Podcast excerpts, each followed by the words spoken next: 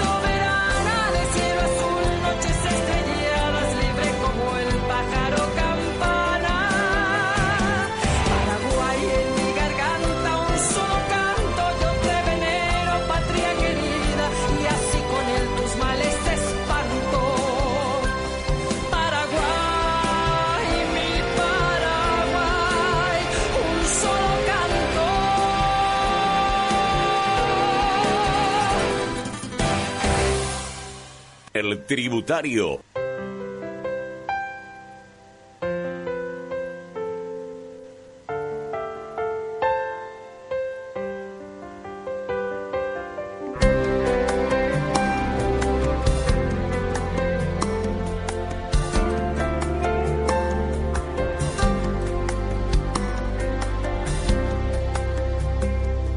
En América del Sur un corazón late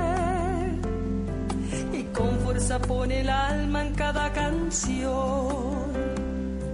Con ella va todo el orgullo de mi raza, gente valiente, Naimboyo ya iba de estirpe hispano-guaraní. Continuamos con lo que es el tributario segunda temporada, siendo las 6 horas 34 minutos.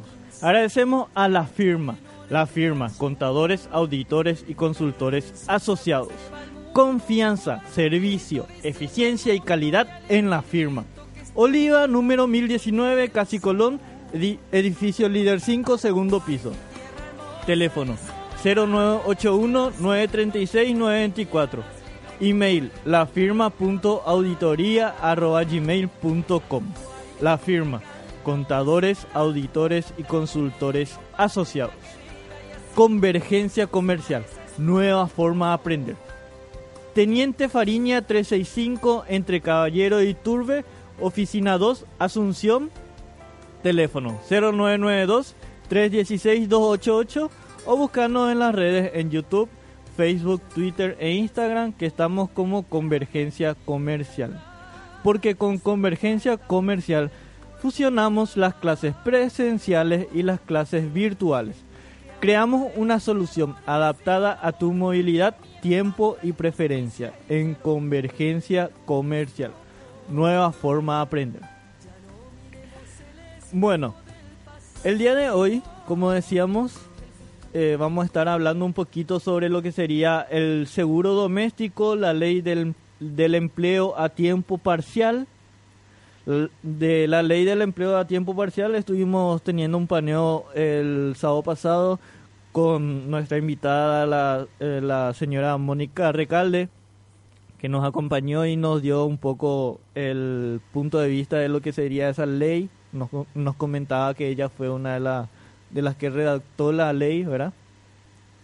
Y nos daba el punto de vista del Ministerio del Trabajo. El día de hoy vamos a tener el punto de vista de lo que sería el IPS.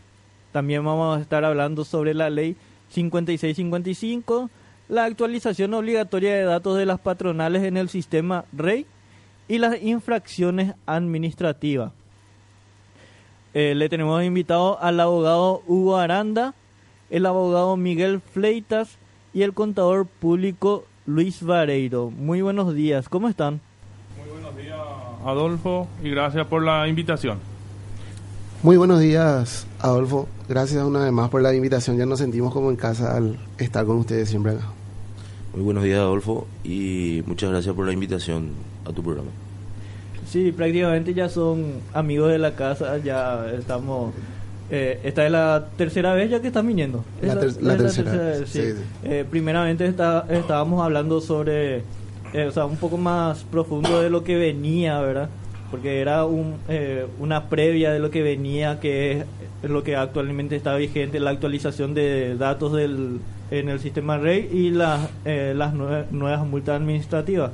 Pero ahora ampliamos un poquito más porque hay más obligaciones, más leyes, más eh, salieron más cosas, ¿verdad? Entonces la gente pregunta y quiere saber, ¿verdad? Eh, primeramente, en, eh, lo que nosotros nos damos cuenta y comentábamos el sábado pasado es que la gente confunde lo que es empleo parcial y la ley del seguro doméstico ahora.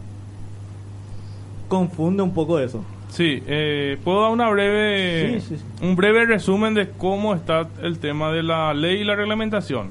Bueno, primeramente la ley de doméstico en el 2015 nace para que aporten el tema de jubilación. Así empezó el tema, el seguro doméstico anteriormente solamente aportaba para el régimen de salud. Y desde el 2015 ya aportan para jubilación y para salud. Bueno, luego pasó al aumentó el salario mínimo, que es 2.192.000, que todos sabemos como ahora son mensualeros y aportan sobre la base de 2.192.000. Y a la vez entró la ley el, a tiempo parcial. La ley a tiempo parcial entonces le da la posibilidad también al doméstico que pueda declarar por hora, día y, y de acuerdo a la ley, a las horas realmente que trabajan y de acuerdo al, salario real que perciben. Por ejemplo, el mínimo va a ser entre 16 y 32 horas.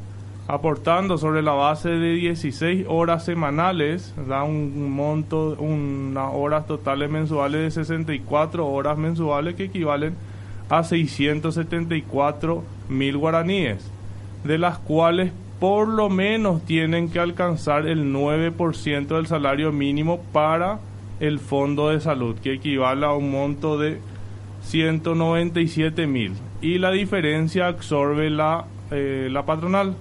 Bueno, luego la ley de a tiempo parcial, desde la fecha que se promulgó en uno de sus artículos, indica que el IPS y el Ministerio del Trabajo tienen prácticamente tres meses para poder reglamentar. El Ministerio del Trabajo conjuntamente con el IPS están realizando todos los ajustes necesarios, viendo la forma de que sea práctico también para poder aplicar y se calcula que para las primeras semanas de agosto ya estaría reglamentado por el Ministerio del Trabajo. Eso es importante recalcar porque el día en que se promulgó la ley, la gente ya estaba todo desesperada. ¿Cómo lo que voy a hacer? Eh, el sistema no me deja. Eh, el IPS no está lo, eh, preparado para eso. comienzan las dudas y al comenzar las dudas comienzan las campañas de pánico, como nosotros le decimos. Y muchas veces eso, en vez de ayudar, lo que hace es asustarle a los demás. Y en realidad es cuestión de preguntar también, de acercarse, preguntar, eh, asistir a los cursos también que están haciendo, porque no solamente están haciendo con el tributario, sino que por todos lados se está yendo el IPS a hacer cursos eh, conjuntamente con el Ministerio del Trabajo y eh, hablan específicamente de estas estas dos nuevas modalidades que son el empleo a tiempo parcial y el seguro doméstico también, ¿verdad?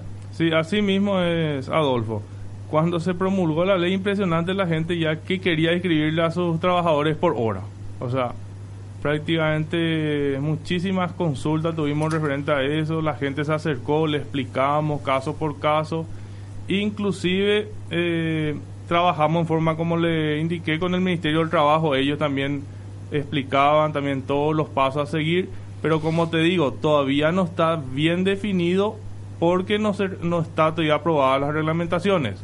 Una vez que se reglamente por el Ministerio del Trabajo, que creo que saldrá a partir de la primera semana de agosto, luego IPS deberá ajustar su sistema informático, por eso implica un gran cambio en nuestro sistema informático, porque se tiene que calcular por hora de esa de los aportes que realizan tienen que desglosar el 9%, la diferencia que tiene que absorber el empleador y todo eso conllevaría varios ajustes en nuestro sistema informático y creemos que estaría a partir del primero de septiembre ajustado.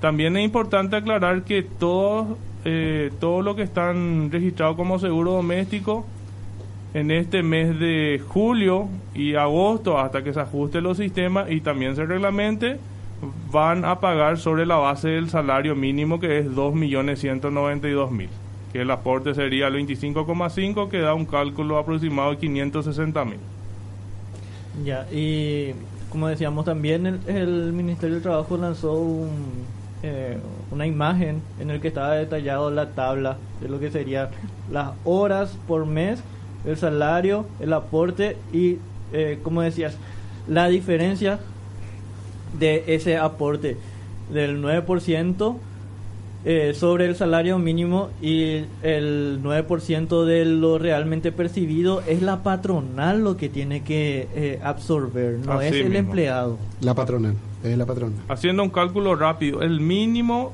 sería el salario 674.720 si trabaja por, por, lo menos 16 horas semanales, multiplicamos por 4, da 64 horas mensuales a 10.000 guaraníes prácticamente es el costo del por hora y da un salario de 674 mil. De eso calculamos el 9% que se le descuenta o se le retiene al trabajador, da 60 mil 725. Pero para que sea solvente el fondo de salud, o por lo menos se debe aportar el 9% del salario mínimo que equivale a 197 mil. En todo caso, el empleador deberá absorber los 136 mil restantes que, que faltaría para poder aportar la totalidad del 9% sobre la base del salario mínimo.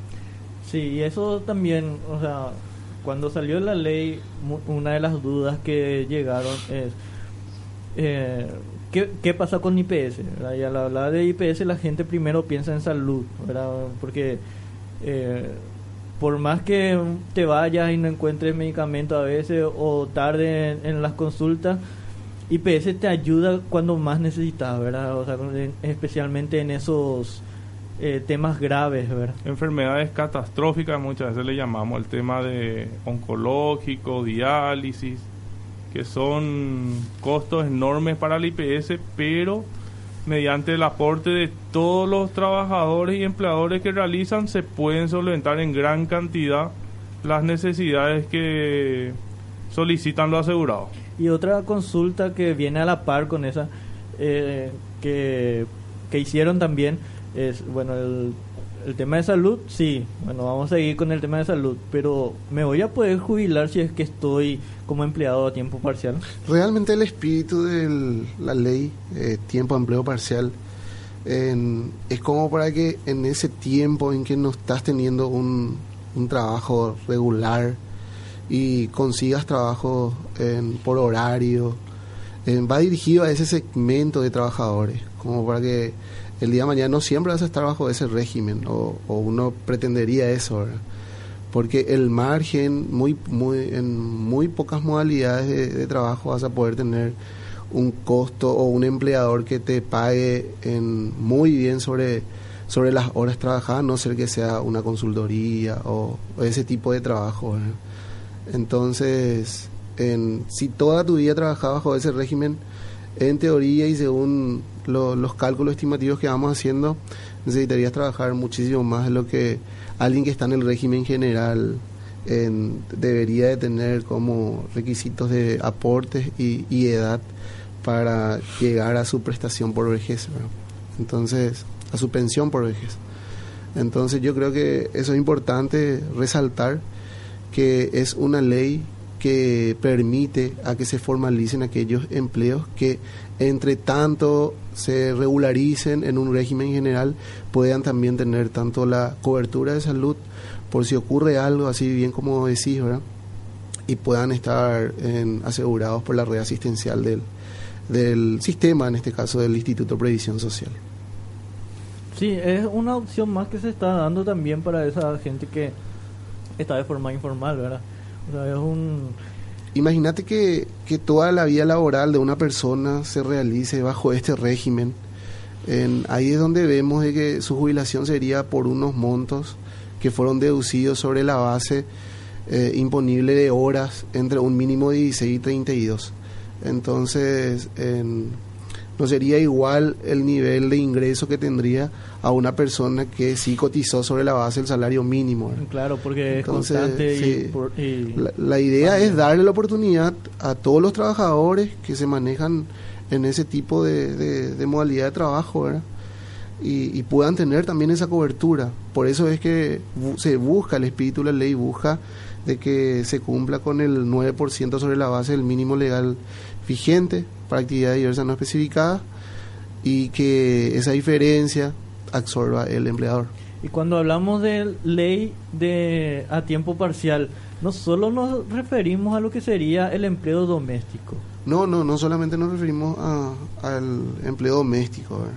Sí, en, creo que vino a que salgan bien de la mano porque hay muchos, por decirlo, por dar ejemplo, maestros que tienen uno o dos salarios mínimos y que necesitan justamente también de sus domésticos, eh, puedan tener la posibilidad de contratar por hora a su doméstico para que no le afecte en una erogación que, sea muy alta para ellos, para, para, todos aquellos trabajadores que también necesitan del apoyo doméstico, por, por decirlo así.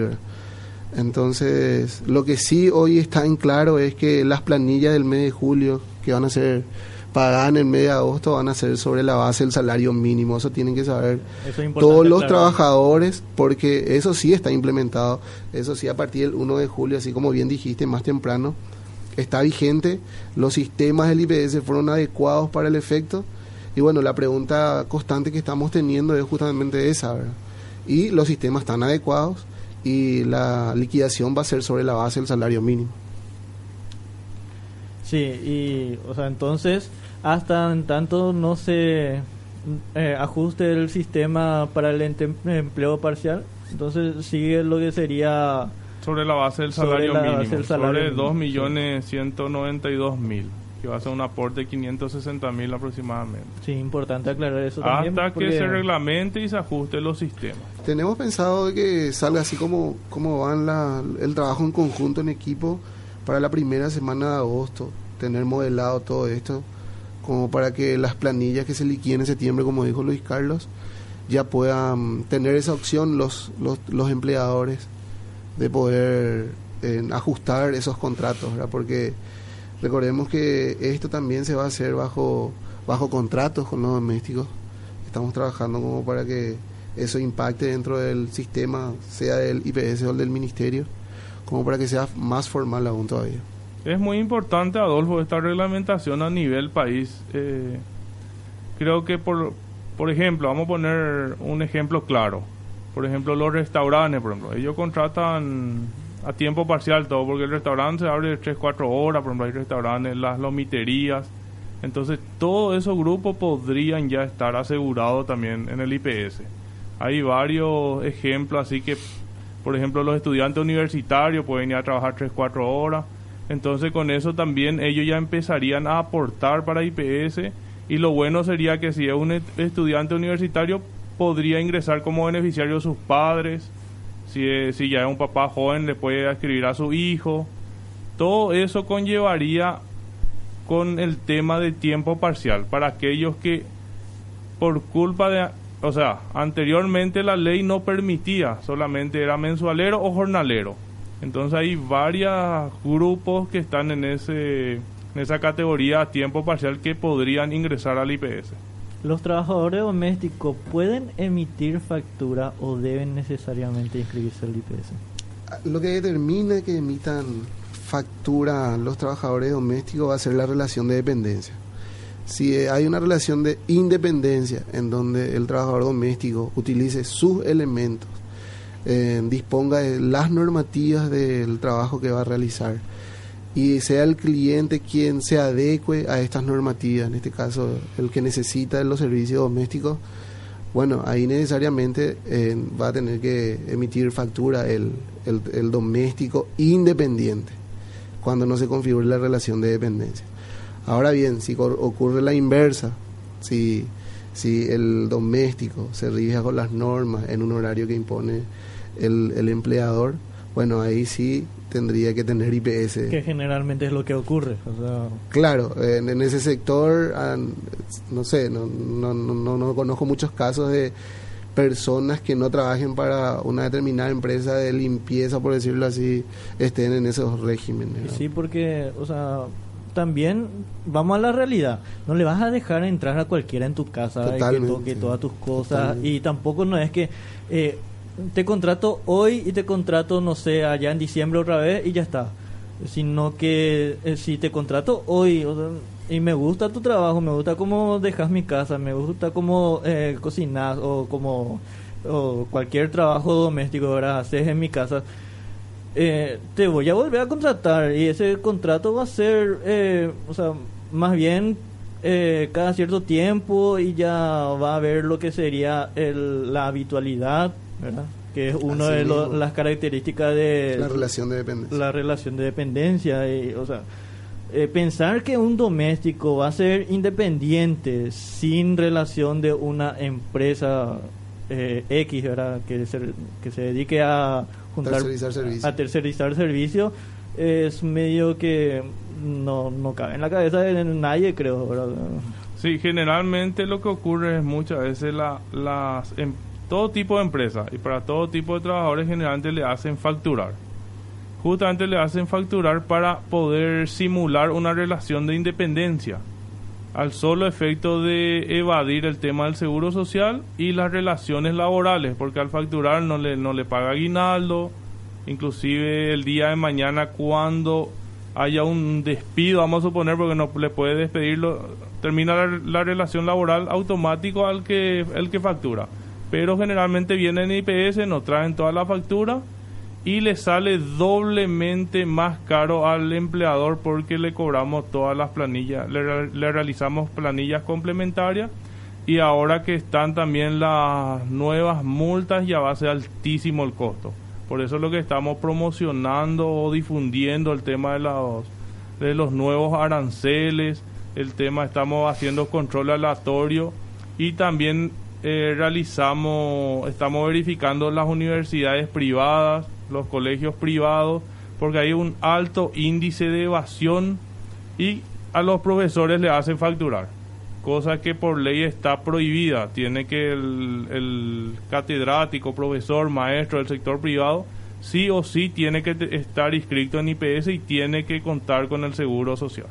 En la institución educativa que, que realice eso también se expone a que en un determinado periodo de, vinculación laboral con el catedrático emita factura, bueno, en, durante ese tiempo capaz, como dijo Luis Carlos, el empleador no, no, no, tuvo que seguir con, con todas las obligaciones que una relación laboral común se tendría y después que hace el catedrático el catedrático presenta la factura en orden consecutiva al IPS, demuestra esa relación de dependencia, cuando ve de que tiene todas las condiciones, necesita jubilarse, y bueno, nosotros de oficio presentamos las planillas complementarias como para que la, la institución pueda pagar. O sea, hay un, ahí tiene que tener mucho cuidado realmente las instituciones que hacen eso. Sí, ahí mencionaste algo importante que cuando necesitan se van. Ahí es cuando, eh, cuando ellos se dan cuenta que necesitaban, por ejemplo, el IPS para las prestaciones, para, la, para salud y demás, ¿verdad? Y ya que estamos hablando un poquito de eso, vamos a estar entrando entonces en lo que serían eh, las nuevas multas administrativas, ¿les parece? Después del corte. Así mismo. Sin problema.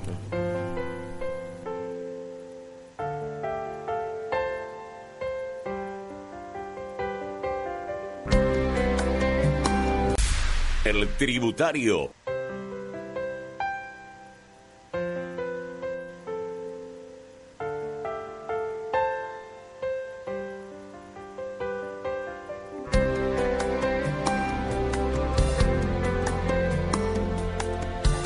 Continuamos con el tributario segunda temporada, siendo las 7 horas un minuto.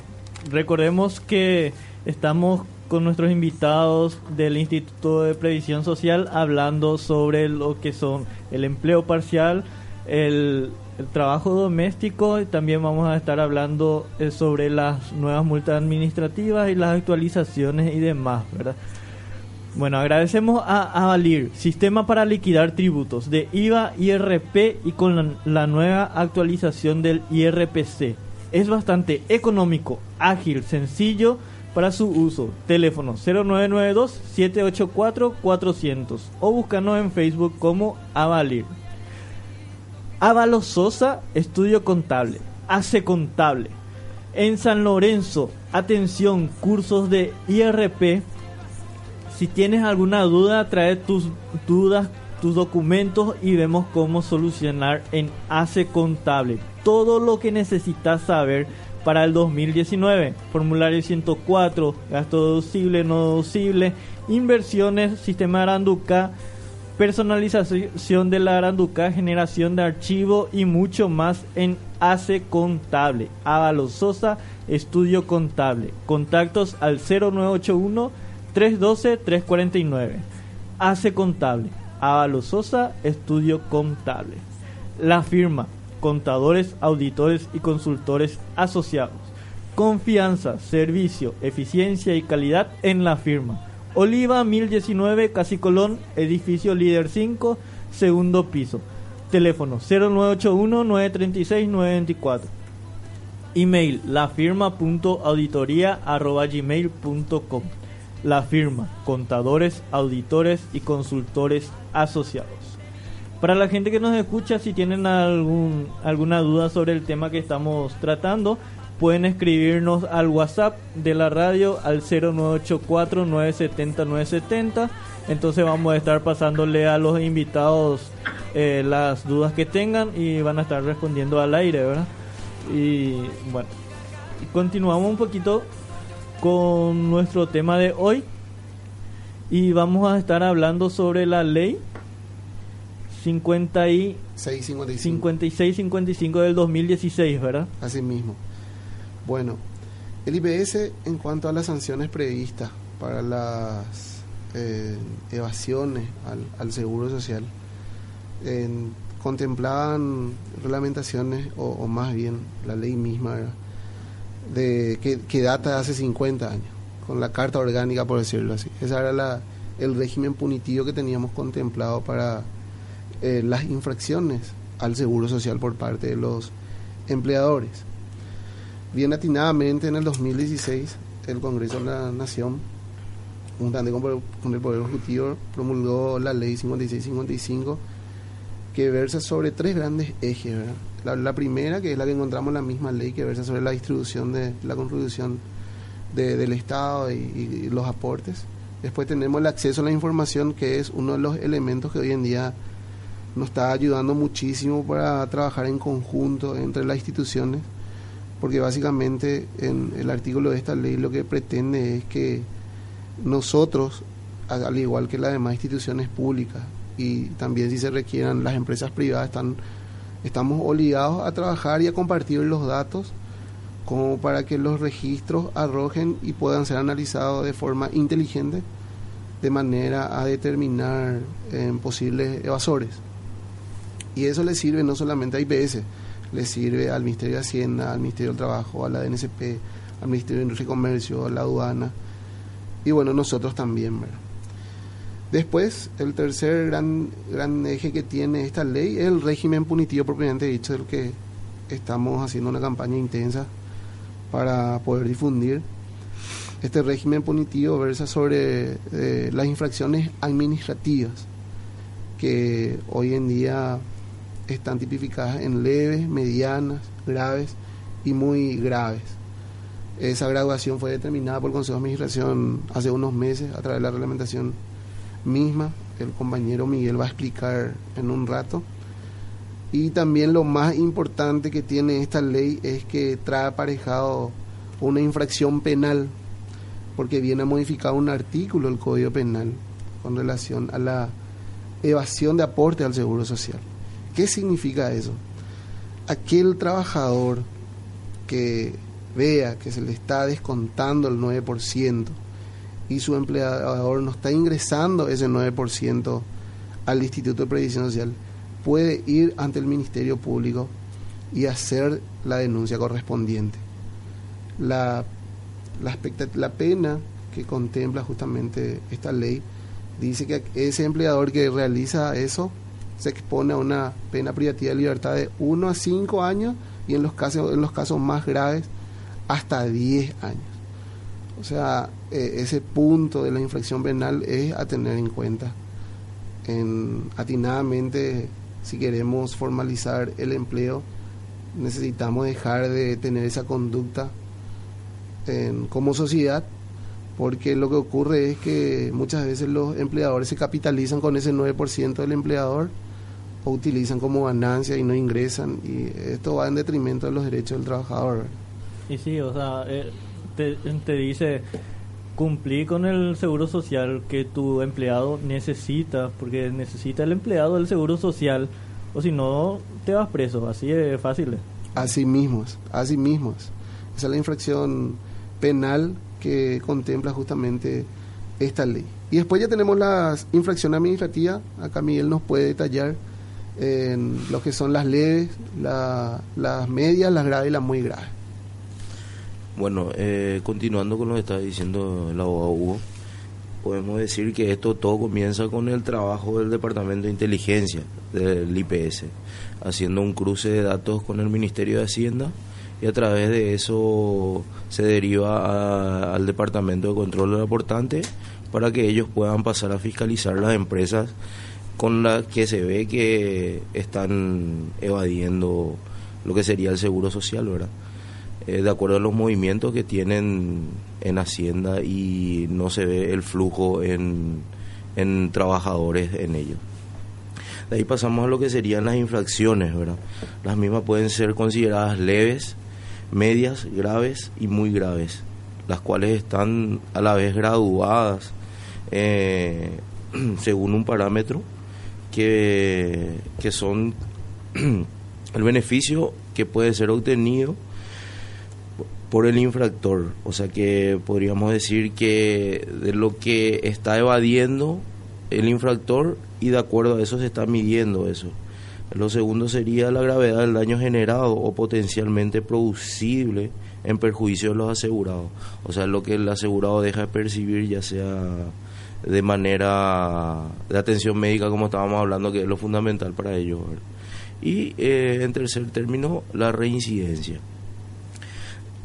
Eso, eso está eh, tipificado o se determina más bien por días multas, que pueden ir como un mínimo de 10 días multa a un máximo de 300 días multa el cual lo que serían guaraníes, eh, lo mínimo sería de 160 mil, eh, pasamos luego a una multa de 500 mil, en tercera medida una multa de 1.700.000 y por último el máximo de 3 millones, aclarando que eso es por personal de empresa, o sea que por cada personal sería la multa equivalente a ese monto. E inclusive, o sea, tenemos los gráficos que también ya se compartieron en las redes sociales en el que especifica también, eh, como dice, son días multas, ¿verdad? Pero también en los gráficos están detallados cuánto en guaraní sería esos días multa eh, actualmente con el nuevo salario mínimo y también por cada infracción eh, cómo se está cobrando, si es por empresa, por empleador, por mes y demás, ¿verdad? Claro, eh, específicamente lo que sería día multa habla por trabajador. Vamos a decir, un, vos en una fiscalización realizada por el Departamento de Control Aportante, ellos van a encontrar una omisión de cinco personales y se calcula por 162.504 eh, por cinco personales. ¿verdad? Eso sería lo, el, el, en lo que refiere a la, las infracciones leves, que también están divididas, eh, tienen parámetros para, para ello, ¿verdad?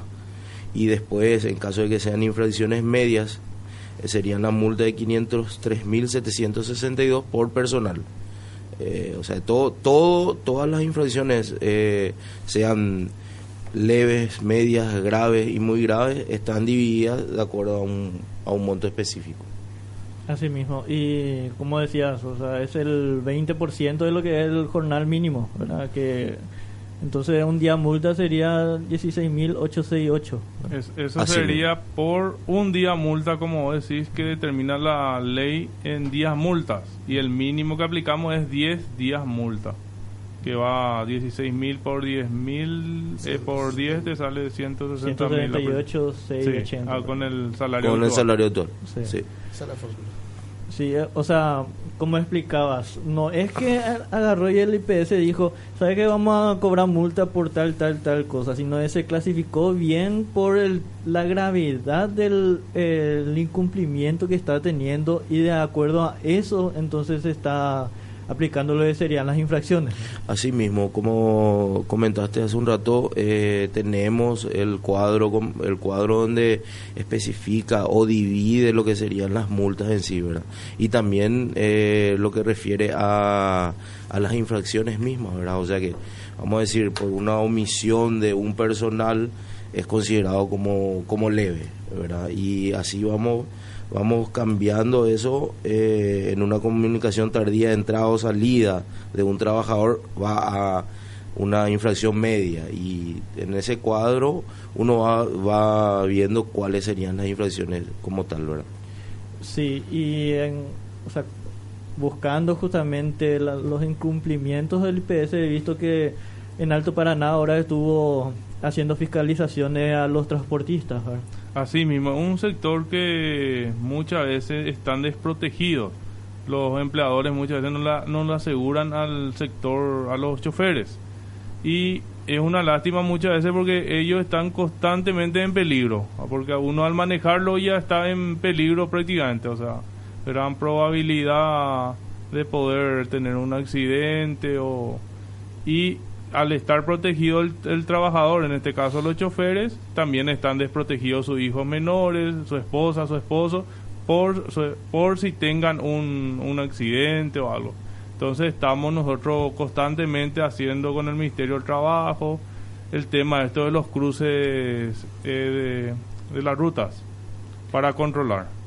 Sí, y como estábamos hablando también la otra vez que vinieron con el departamento de inteligencia, también ahora eh, están trabajando eh, full time, vamos a decirle, por una, eh, por una forma de decir, con el departamento de inteligencia haciendo los cruces de datos y demás, que ahora están trabajando también con la SED, ¿verdad? Sí, así mismo estamos, el departamento de inteligencia tiene varios datos ahora de la SED que nos estaban proveyendo. Entonces con eso detectamos también varios sectores de la industria que están que tienen facturaciones millonarias, pero tienen un asegurado. En algunos casos no están inscritos.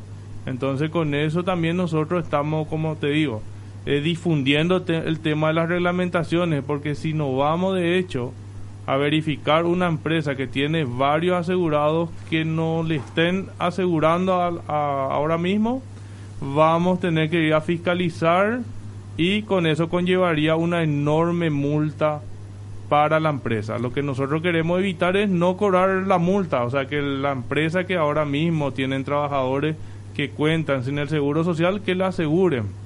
Pero como te digo, la primera, el, el trabajo que estamos realizando, la primera opción que estamos haciendo es concienciar a la gente, que se concientice a los los empleadores que le puedan asegurar a sus trabajadores. Claro, se le avisa ya, ya mira, eh, sabe que estamos aplicando tal cosa y por todos lados se están yendo difundiendo, están, eh, he visto que se van en la tele, eh, vienen en la radio, hacen cursos y demás, por todos lados se está yendo, mismo en la fanpage, en, en la página web, se publica todo eso y después no pueden decir que no se les avisó. Sí, así mismo, Adolfo. Nosotros queremos, lo único que nosotros como contralor también del, del trabajador y del empleador que cumpla con el seguro social, que le escriba a sus trabajadores y con eso también que tenga una protección sus familiares. Y más bien acá lo que buscamos, como dice el compañero, es eh, la seguridad ante todo de los trabajadores, ¿verdad? Por eso esto se está diferenciando en, en estas medidas de leves, medias, graves y muy graves. Y como acá nombró el coordinador, vamos a una infracción penal, ¿verdad? Eh, pero lo que uno o como institución tratamos es que estén asegurados eh, los empleados en sí, ¿verdad? No, y claro, siempre es el objetivo. Eh, siempre no es eh, el objetivo castigar, sino que formalizar. Claro, pero tenemos que tener también nuestra, decimos nuestra estructura, ¿verdad? No, y claro, porque ah, eh, te puedo asegurar que si es que no se ponían multas, la gente no, se iba, no le iba a hacer caso. es como, por ejemplo, ahora tenemos el sistema en el MIC que es el REPSE actualmente no está con multa, está vigente, la gente se tiene que inscribir ahí, pero no hace porque no hay multa. Entonces, eh, también en, en varios ámbitos se maneja así, la gente, siempre y cuando no haya obligatoriedad con multa, no le hace caso.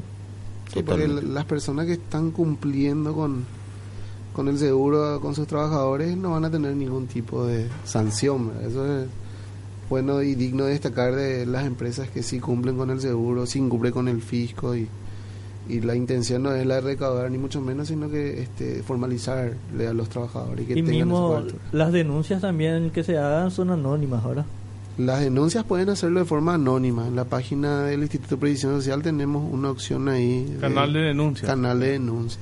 BS te escucha. Entonces, nuestra fanpage. Es importante que en el canal de denuncias pongan o describan la dirección, nombre de la empresa, todos los detalles posibles y en el horario donde están trabajando. Porque muchas veces nos vamos y justo no es el horario donde están todos los trabajadores que, que te cuentan sin seguro. Son turno noche. Así mismo. Entonces es importante el horario, el mayor detalle posible. Sí, y Dentro de las infracciones graves también está la subdeclaración ah, de salarios. Eso es para tener en cuenta. Justamente con esta nueva multa eh, ya tipifica el tema de el, tema de seguro de favor, aquellos que le escriben a su a su simulando una relación de dependencia y le escribe al seguro social, pero no trabaja. O si no, le inscribe y tributa menos de lo que... Esa es la declaración. Y eh, generalmente eso le, eh, afecta para el, el promedio de jubilación. Generalmente la gente trabaja 30 años, pero los 27, 28 años siempre ganó salario mínimo. Luego cuando se está por jubilar aporta sobre 20 millones. O sea, automáticamente fue gerente en los últimos dos años de su vida laboral. Eso es por antigüedad, vos no entendés nomás esa parte. Entonces se le dio el, mando de la empresa ya con 20 millones. y justamente tenemos varios casos de, y hacemos un control fácil que vemos que la empresa siempre facturó, inclusive factura un millón por mes el salario del nuevo trabajador 20 millones.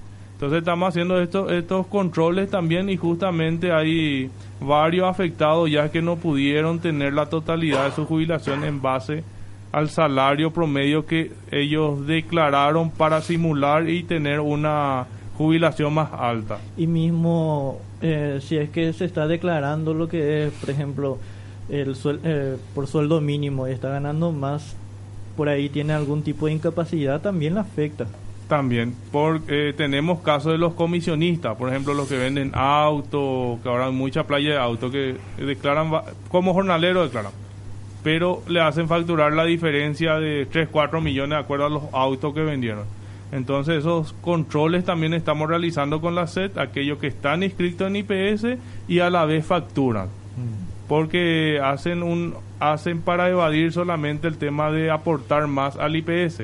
¿Qué pasa, por ejemplo, yo conozco una empresa que agarre, le contrata a un personal por ocho años. Después ya le despide para que no tenga la estabilidad.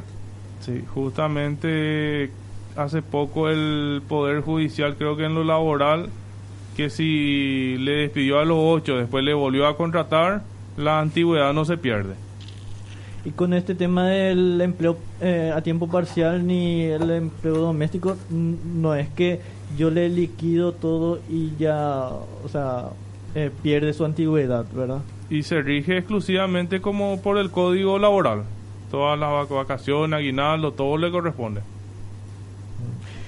Y dentro de las infracciones también está entonces eh, lo que es la nueva obligatoriedad del patrón de la actualización de datos en el sistema? Bueno, actualmente en el mes de julio ya empezó la actualización de datos para el seguro doméstico. Estamos nosotros capacitándole a la gente, también a los funcionarios mismos, para que puedan evacuar toda consulta referente a el tema de actualización de datos que se tiene que realizar exclusivamente a través del sistema REI. El sistema REI es el registro electrónico de información es una aplicación en la cual el empleador realiza todas las altas, bajas, liquidación, generación de extracto a eh, por internet. Sí, o sea, no puedo ir a hacer mi actualización en ventanilla, eso es importante también, porque la gente no puedo hacer en el rey, me voy a ir a ventanilla. Y estamos eh, en este mes, como le indiqué, tienen que realizar todo lo que están en la categoría de seguro doméstico. Entonces están abiertas las puertas de la dirección de AOP para que el que no entienda o no o tenga alguna duda pueda acercarse. Inclusive la dirección de AOP tiene oficinas prácticamente por todo el país. Entonces pueden acercarse, vamos a completar con ellos el formulario y también estamos viendo la posibilidad que en el departamento de servicio a partir de las 3, 3 y media queremos implementar el tema de conversatorio. O sea, vamos a estar nosotros ahí a partir de las 3, 3 y media. Y el que quiera irse, podemos hablar sobre seguridad social, seguro social, las nuevas reglamentaciones, tema, todo lo referente a IPS. Importante también eso, porque también, eh, aparte de, difundir por ahí se queda alguna duda pendiente, entonces me voy nomás entonces a partir de las 3, ¿verdad? En la oficina OP y... Vamos, vamos a estar promocionando qué días vamos a estar haciendo esos conversatorios, esas charlas, porque al fin y al cabo nuestros patrones son los empleadores y los empleados. Entonces nosotros no debemos a ellos, entonces, como te digo, ellos cuando quieran pueden visitarnos, el director está a las órdenes en el tercer piso de la Dirección de Aporte Obrero Patronal, el coordinador, no hace falta hacer una cita, si no están ellos, a veces porque están en reunión, estoy yo en el cuarto piso, el señor Miguel, con gusto le vamos a atender. Justamente hace el 17 tuvimos una visita inesperada de alumnos de la Facultad de Economía que nos sorprendió que querían hacer una investigación sobre IPS o factura. Entonces a nosotros nos alegró tanto eso porque el tema de seguro social en realidad en ninguna universidad, colegio, escuela se toca. Los alumnos salen de la facultad o de los colegios sin aprender lo que significa el seguro social para los para los trabajadores. Entonces estamos tratando de difundir también en los colegios, escuelas, para que entiendan qué es el seguro social y la importancia debemos como nuestro lema es implantar la cultura del seguro social en el Paraguay. Entonces queremos que cada habitante sepa lo que es el IPS, que cumple, no solamente que se entere por la parte, muchas veces que a veces no hay algunos insumos, porque prácticamente el VADEMECUN de IPS, por ejemplo, te dan 400 medicamentos, más o menos tiene. En algunos casos a veces no hay algunos medicamentos por el tema de las licitaciones y eso que a veces por cuestiones reglamentarias, se tarda mucho más.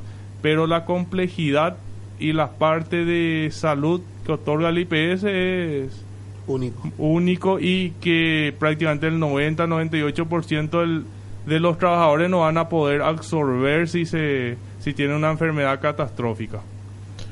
Claro, porque en un, eh, en un seguro privado, o sea, después la factura eh, no entra en todos los números. Sí volviendo un poco a lo que es la actualización, como está diciendo el compañero, eh, lo, que, lo que busca el IPS es identificar las necesidades y asignar adecuadamente los recursos para un mejor servicio de salud, ¿verdad? Con este tema de la actualización de datos, ya sea eh, a nivel a nivel país, hablamos por el hecho de que estaba nombrando él que no tenemos algo concreto en lo que sería eh, empleados. Eh, una vez realizado la actualización de datos, tendríamos un panorama más específico de dónde tenemos más población, dónde necesitamos más recursos para eso. Eso sería lo que lo que busca la actualización de datos. Claro, para tener datos estadísticos también, ¿verdad? Por regiones y demás. Los datos estadísticos precisos que nos ayuden a nosotros a planificar las inversiones que se necesitan para justamente dar respuesta a los trabajadores. Ese es el fin de la actualización de datos. ¿Y por qué esto? Porque si nosotros recurrimos al, sistema ahora mismo, los datos que nos arroja son irreales. Nos dicen eh, cierta empresa que opera en el, en el Chaco, eh, sus trabajadores están en Asunción. ¿Y eso por qué? Porque la parte contable, administrativa, eh, declara todo que están acá en Asunción. Entonces a nosotros nos dice los datos estadísticos, hay que invertir en Asunción. En Villeta hay más de 96 industrias y todas las declaraciones son en Asunción. nos dice que en Villeta no deberíamos hacer inversión hoy en día y sin embargo la realidad es otra. Entonces por eso es que es importante que nos tenga paciencia también en el sentido de que seguramente adecuar los sistemas conlleva su tiempo, pero no obstante hay que, hay que ir hacia ese camino, que se entiendan y que si no, no estamos, si no se llega a lograr sistemáticamente el funcionamiento de lleno conforme al tiempo que establece las reglamentaciones, las multas no van a ser aplicadas. Nosotros como unidad técnica vamos a argumentar las cuestiones que correspondan como para que se tomen las medidas de, de no aplicación de, de multas en cuanto a la no actualización hasta ahora. Así que que no se asuste la gente que lo que queremos es que entre todos ahondemos esfuerzos para tener los datos correctos y reales. Y para siempre eh, ir mejorando, ¿verdad? Porque con datos correctos entonces puedes ver dónde están las falencias y poder mejorar. Así mismo. justamente con todas las charlas, capacitaciones que estamos realizando, anotamos todos los detalles que nos dicen, por ejemplo, los contadores, porque los contadores al fin y al cabo son los que manejan las empresas, ellos son los responsables de administrar entonces yo, y también como le tenemos que facilitar al contador su trabajo, no más ponerle más trabas, tenemos que simplificar los procesos, inclusive esto a tiempo parcial estamos viendo que exclusivamente por el sistema REI se pueda realizar. Por ejemplo, si hay un doméstico que trabaja por hora, entonces le va a tener que dar de baja al doméstico e ingresarle con la nueva categoría a tiempo parcial, pero exclusivamente por el sistema REI. Entonces, el administrador de su sistema es el empleador. Con eso queremos ir mejorando también todas las todos los que nos indican los cantadores, nosotros nos reunimos, vemos la factibilidad de poder aplicar con informática y con eso mejoramos. Sí, eh, y una consulta que hicieron también, o sea, si yo por ejemplo tengo mi empresa, eh, ya que pusiste ejemplo, en el Chaco, yo puedo hacer la inscripción y demás eh, acá en Asunción, por más que no sé si tienen algún una oficina en el Chaco. Tenemos varias empresas la, que aportan del, del Chaco, por ejemplo Neuland.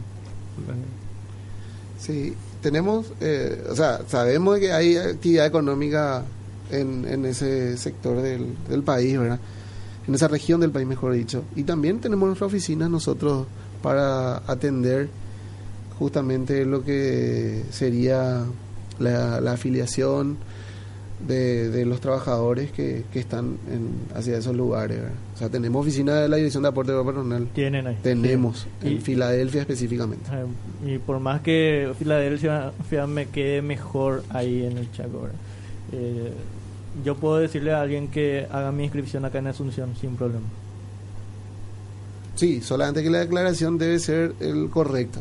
Tiene ah. que especificarse eh, a dónde está viviendo, dónde está ejerciendo la actividad, qué empresa es. O sea, las especificaciones deben ser, la inscripción se puede hacer acá o allá. No hay inconveniente con eso. Indistintamente. Indistintamente, por supuesto. Bueno, y continuamos entonces con nuestro tema después del corte.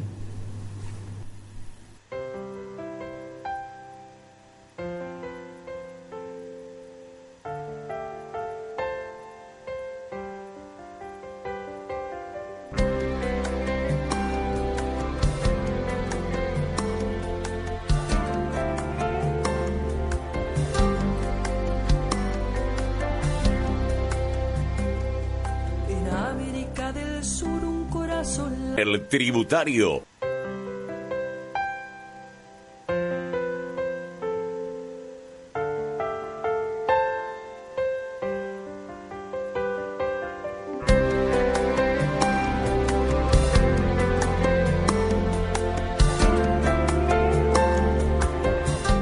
Son las 7 horas 36 minutos y continuamos con el último bloque de lo que es el tributario segunda temporada.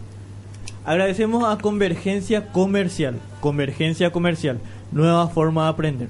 Teniente Fariña 365 entre Caballero de Iturbe, oficina 2, Asunción, teléfono 0992 316 288 0992 316 288 o buscarnos en las redes en YouTube, Facebook, Twitter e Instagram como Convergencia Comercial.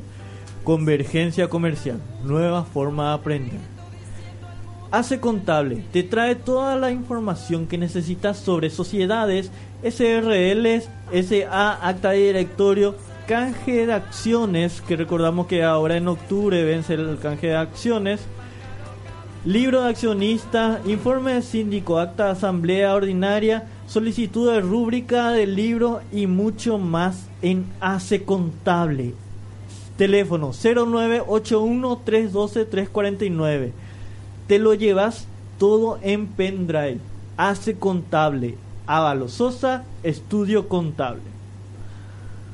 Bueno, continuamos con el tema de hoy. Y tenemos una consulta, nos dices, una, eh, buenos días, una consulta a los panelistas.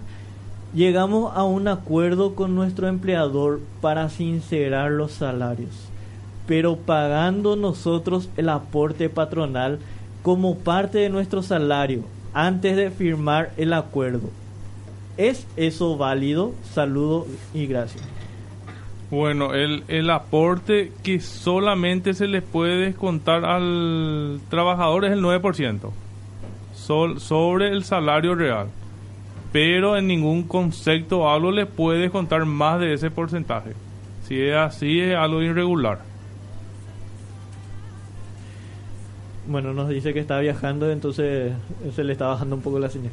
Ese, ese acuerdo que pretenden que pretende el empleador tener con sus trabajadores está tipificado en las infracciones reglamentarias dispuestas por el Instituto de Previsión Social y va en contra de la Carta Orgánica, las leyes vigentes. Entonces es ya nulo, ¿verdad? Tienen que ellos simplemente hacer la denuncia correspondiente, que ese acuerdo no, no, no, no tiene ningún efecto lícito. Al contrario, es en detrimento a los a lo que realmente tiene que percibir el, el trabajador. De ninguna forma eh, tiene una validez acuerdo que pretenden tener. Bueno, eh, continuando un poco con lo que estábamos hablando anteriormente de lo, lo que sería los fiscalizadores. De repente tenemos quejas, denuncias eh, al respecto que, se van gente que, no son tal, ¿verdad? Y IPS le dotó a cada uno de nuestros fiscalizadores de un carnet identificatorio y además de eso eh, pueden encontrar a los mismos que están habilitados para ese menester en la página web del Instituto de Previsión Social. Eh, también estamos está viendo la posibilidad de, que los mismos cuenten con un uniforme identificatorio eh, para realizar las fiscalizaciones correspondientes. Eso es importante. Entonces, Sí, porque tenemos varias denuncias que, que llegan a nosotros donde nos dicen de que se presentan como funcionarios de IPS y que van a hacer las fiscalizaciones y que se exponen la multa. Y en realidad en las redes sociales, así como dijo el compañero, en las redes sociales y en la página oficial del Instituto de Previsión Social están eh, las identificaciones, está la foto de las personas que fungen esa, esa función de fiscalizador. Son los únicos habilitados a realizar los controles pertinentes a las fiscalizaciones in situ. O sea, claro. si tenés empleados sería mejor tener a mano esa, eh, porque es eh, imprimir una página. Ahí ya están todas las fotos con todos los datos de los fiscalizadores y tener a mano. Si, si llega alguien y te dice, ¿sabes que soy fiscalizador del IPS? Espera un poquito y mira ahí si está ahí su nombre, bueno, perfecto. Pero si no, entonces hacer la denuncia. Totalmente. Tienen que llamar inmediatamente a la comisaría más cercana y hacer la denuncia policial. Porque están eh, ante un hecho irregular e ilícito las personas que eh, hacen eso. Y sí, mucha, muchos empleadores capaz que cayeron luego en, en, esas, en esos fraudes, porque eso es fraude. Total, en un apriete eso. Y esto, este tema de los fiscalizadores, convengamos algo que no es solamente para Asunción, ¿verdad? O sea que eh, los únicos habilitados para realizar estas tareas es para todo el país. O sea, los fiscalizadores que figuran eh, como tal en la página web son los únicos habilitados para realizar esa tarea en todo el territorio nacional. Y los funcionarios que están encomendados a tener y realizar esa tarea son los funcionarios de la, del Departamento de Control del Aportante. Ningún funcionario del interior que esté en una agencia zonal, regional, de salud, administrativo, de jubilaciones, del Instituto de Previsión Social en el interior del país, puede realizar esa tarea. Están, así como bien dijiste, Adolfo, están las identificaciones de quiénes son los que hacen eh, y realizan esas funciones. Entonces, para todo el país es la información. Es importante también aclarar que la parte de los servicios para inscripción alta, baja o toda gestión que se realiza en IPS es cero costo. Si hay funcionarios o que dicen que tiene algún costo, por favor si le pueden grabar y hagan su denuncia correspondiente. Porque tuvimos casos también que funcionario para hacerle la gestión o le indica que es súper difícil para hacer la gestión, y le quiere cobrar un costo, le, le da un costo que al empleador que tiene que pagar. Entonces, todos los servicios que realiza la dirección de AOP, cero costo es para el empleador. Y hagan por favor la denuncia en caso de detectar algún funcionario que le, le dice que para realizar tal gestión que tiene un costo. ¿Dónde podemos hacer las denuncias? Pueden realizar en el canal de denuncia que está en la página web de IPS, www b.ips.gov.pi en el correo de la Dirección de Aporte Obrero Patronal que es ips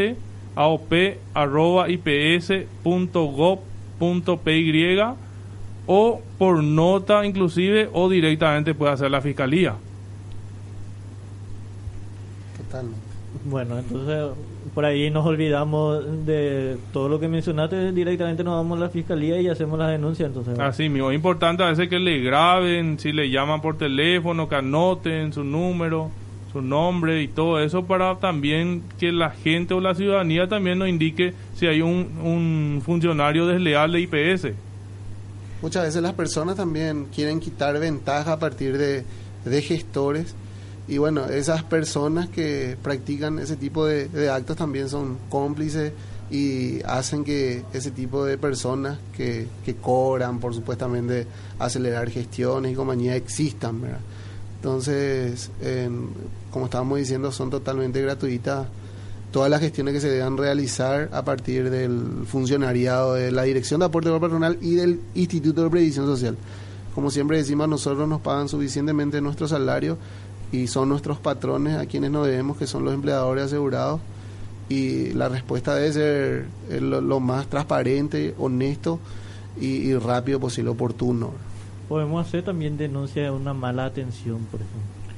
Eh, claro, de una mala atención. Justamente quiero contar una experiencia que tuvimos justamente la en esta semana que pasó llegó por el canal de denuncias o una denuncia que un funcionario le atendió mal o no le indicó también correctamente al, al que vino a hacer una inscripción patronal. Entonces eh, nos comunicamos con el señor, le, explicamos el caso, que venga, le vino la dirección, el director directamente le indicó al funcionario que, que no, le explicó que no tiene que, que ser así también estamos nosotros capacitándole a nuestros funcionarios para que dé una atención correcta. Entonces, con, con el señor le, le, pedimos la disculpa institucionalmente por la mala atención que, que se realizó en ese, en ese momento y también es una buena, ¿cómo se dice?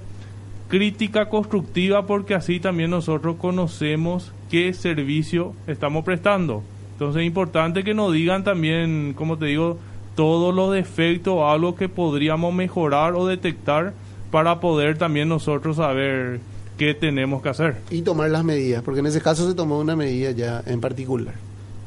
Bueno, para ir cerrando un poquito, porque ya el tiempo se nos fue volando como siempre, nos quedamos cortos, pero si por ahí tienen algo que agregar. Sí, yo quería recalcar que como como está vigente el tema de actualización de datos, que la gente vea, pruebe, utilice y también que se acerque a la dirección de aporte obrero patronal si tiene alguna día, alguna duda. Vamos a estar alzando un video también de cómo se realiza, vamos a compartir con el tributario y también por Facebook, por la página web. Mientras todos aprendamos, será mejor también. Muchísimas gracias, Adolfo, una vez más creo que esta es la mejor forma de implantar la cultura del seguro social. Muchísimas gracias Adolfo y esperemos eh, hayamos disipado dudas de, tus oyentes. Bueno, muchísimas gracias a ustedes por venir, por su tiempo, ¿verdad? Por su conocimiento también y em, esperamos también continuar con esto, con la difusión, ¿verdad? Y que la gente se sume. Eh, vamos a estar publicando en las redes todo lo que se venga. También en las redes del IPS ya pueden ver los calendarios pactados que ellos ya hicieron, ¿verdad?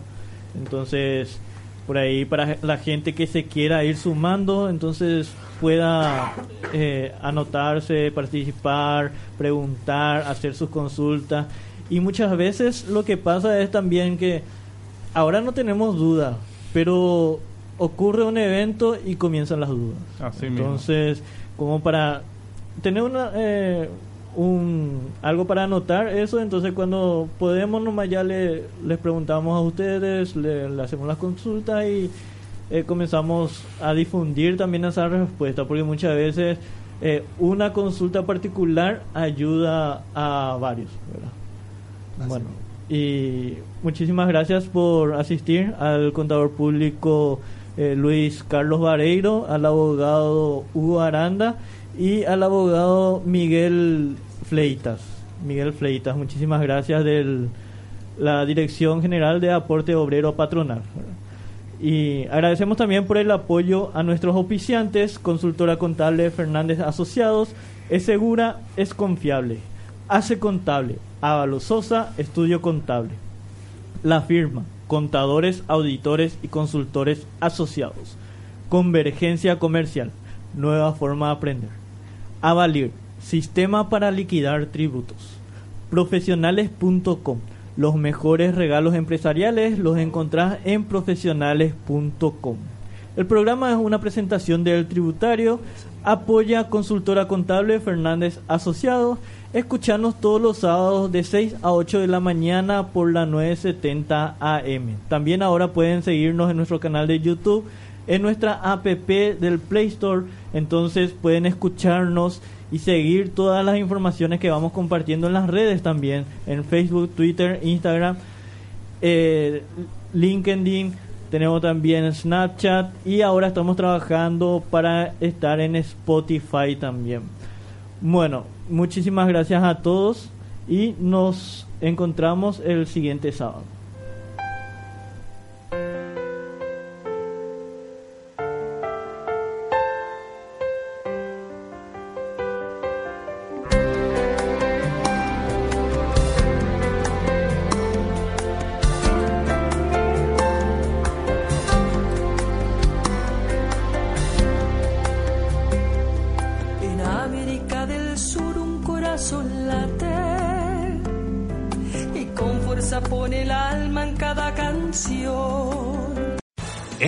Your career through training and development solutions specifically designed for federal government professionals. From courses to help you attain or retain certification, to individualized coaching services, to programs that hone your leadership skills and business acumen, Management Concepts optimizes your professional development. Online, in person, individually, or groups, it's training that's measurably better. Learn more at managementconcepts.com. That's managementconcepts.com.